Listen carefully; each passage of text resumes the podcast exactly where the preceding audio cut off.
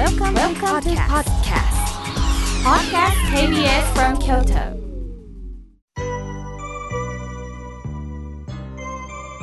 さあここからはたくさんのメッセージをいただきましたので順に紹介させていただきます妙慶さんスタッフの皆さんおはようございます毎週土曜日の8時をとても楽しみに聞かせてもらってますいつも妙慶さんの優しいお人柄お声話し方に癒されています前回の放送では小老病死死苦のお話をされていましたね。人間は誰でも同じなんだなと思いました。満たされていていつも欲が出て不満ばかりの中で暮らしているように思いますが、よく考えたら家族がいて、いい食住がある。このことにまず感謝なんだなということを妙慶さんの法話から教えていただきました。ありがとうございますとのことです。かあみちゃんさん、いつもありがとうございます。こうして、えー、お話をさせていただいたことを本当にどう感じたのか、それをまたこうしてメッセージで届けてくださるお気持ちに本当に感謝しかありません。ありがとうございます。さあ、続いての方です。南のワッペンさん。ようこそようこそ。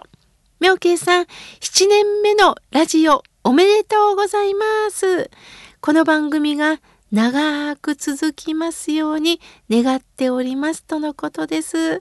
ああ、7年目に突入したことをしっかり聞いてくださったんですね。ああ、こういうメッセージ本当に嬉しいです。元気づけられます。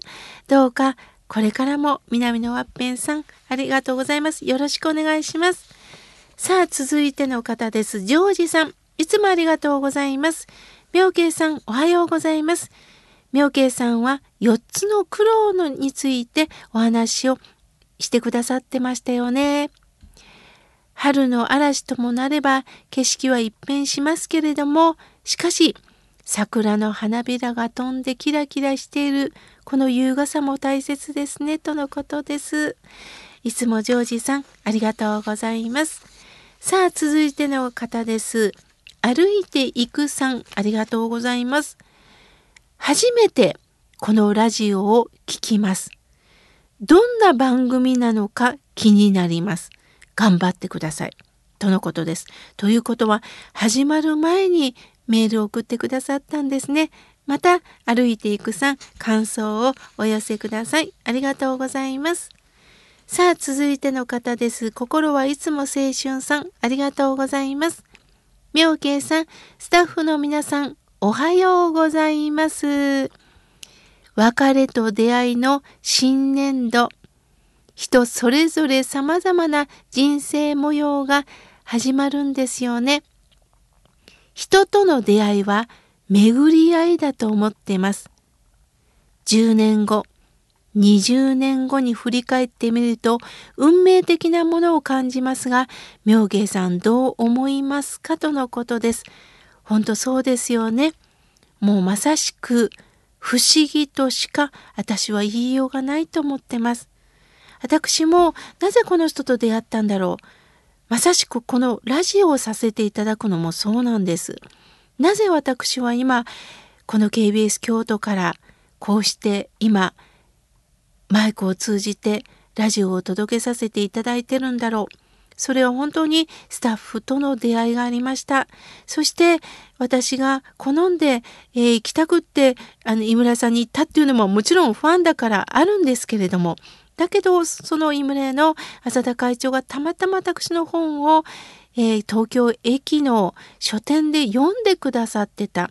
そこであるお寺の法話会に偶然その浅田会長が座っておられた。実はそのお寺の御門徒でおられたんですね。えー、ということからね徐々に徐々にまた、えー、この番組の広告代理店の西尾社さんの、えー、当時の、え、社長さんが「妙慶さんいつも京都新聞の暖流読んでるよ」なんかラジオしたいねってお声かけくださった。それが点と点が全部つながってってこうしてラジオをすることができるようになったんですよね。もともと私は、えー、ラジオのあの制作を担当している方とはもう本当にね二十数年来のお友達だったんです。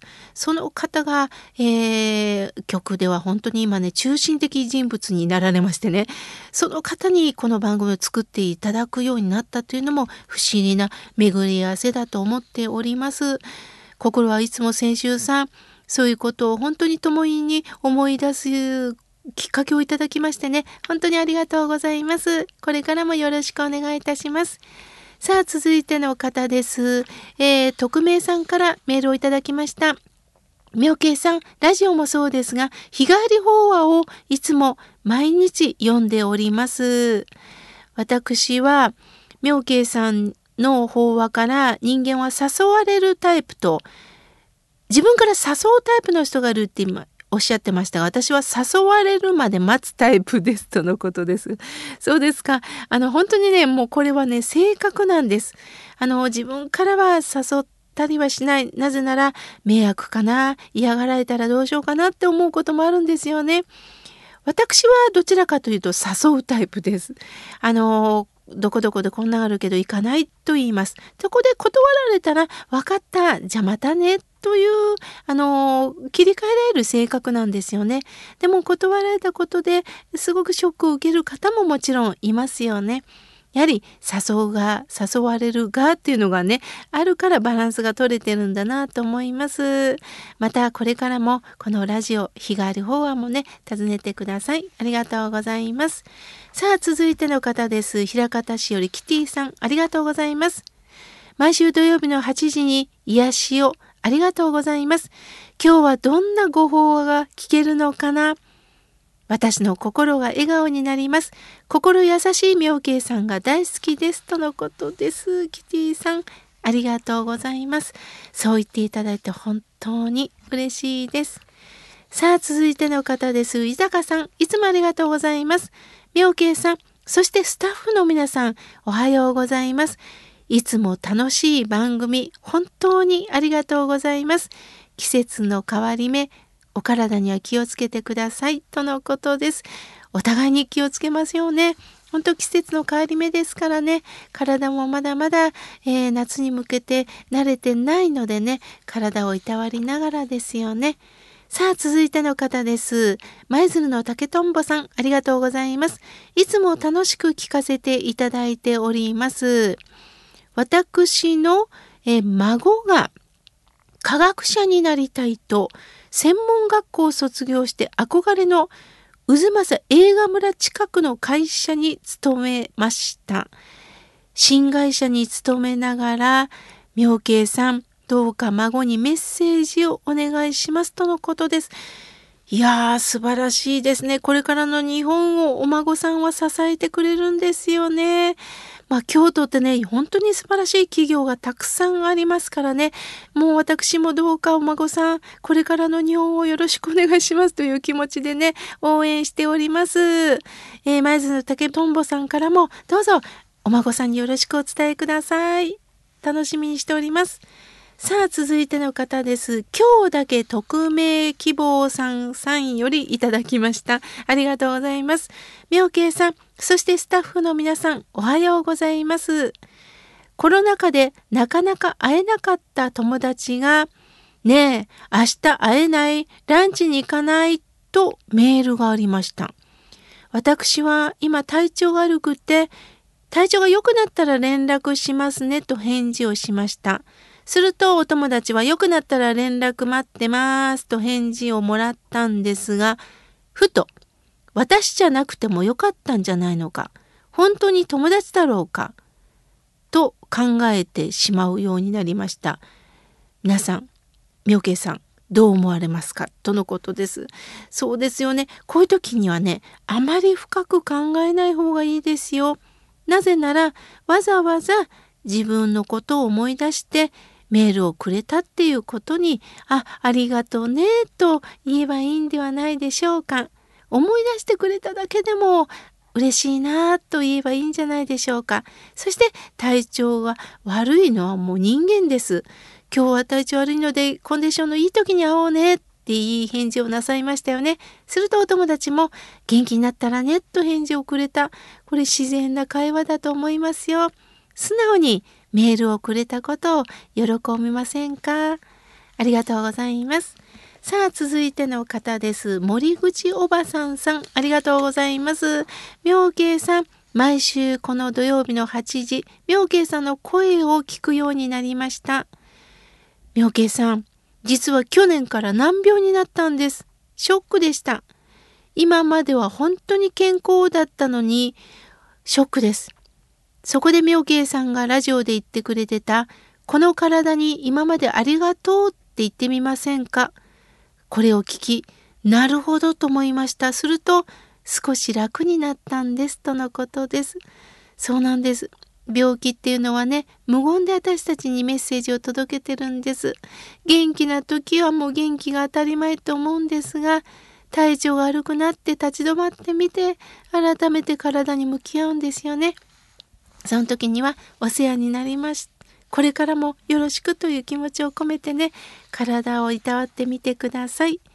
さあ、続いての方です。ラジオネームやすよさん、いつもありがとうございます。番組7年目、おめでとうございます。妙慶さんのご法話を楽しみに拝聴しています。以前、裸の王様のお話されてましたよね。バカと言われたくない。そうなんですよね。だから、子供のような判断が素直にできるようになりたいですとのことです。子供は正直ですものね。でもその正直さがまた人を傷つける可能性もありますのでね。だから正直な中にも気持ちを込めて伝えられるようになりたいですよね。さあ、続いての方です。はるちゃんさん、ありがとうございます。妙慶さん、心が笑顔になるラジオを聞くと心が温まりますとのことです。ああ、そう言っていただいて本当にありがとうございます。さあ、続いての方です。ミモザさん、ありがとうございます。桜が咲いてワクワクしました。退職をする私は、これからどうやって暮らそうか何も浮かびません。暇になるなと思ったら老け込みそうです。何か資格取ろうかな。あの、資格を取ることもいいですよね。あの、橋幸夫さんが70代で大学に入られましたよね。あれも一区切りで学生の気持ちになって、本当にこう、向き合うという時間素晴らしいと思いますし、無理に資格を取らなくても、何か、やはり、お仕事なさってる時にはできなかったことに取り組むのもいいですよね。絵を描くとか、お手紙を書くとか、あとは音楽をゆっくり聴く、コンサートに行く。あの、今まで行けなかったとこにちょっと行ってみるのもいいですよね。無数にあると思います。また教えてくださいね。まだまだたくさんのメッセージをいただきましたが、来月紹介させていただきます。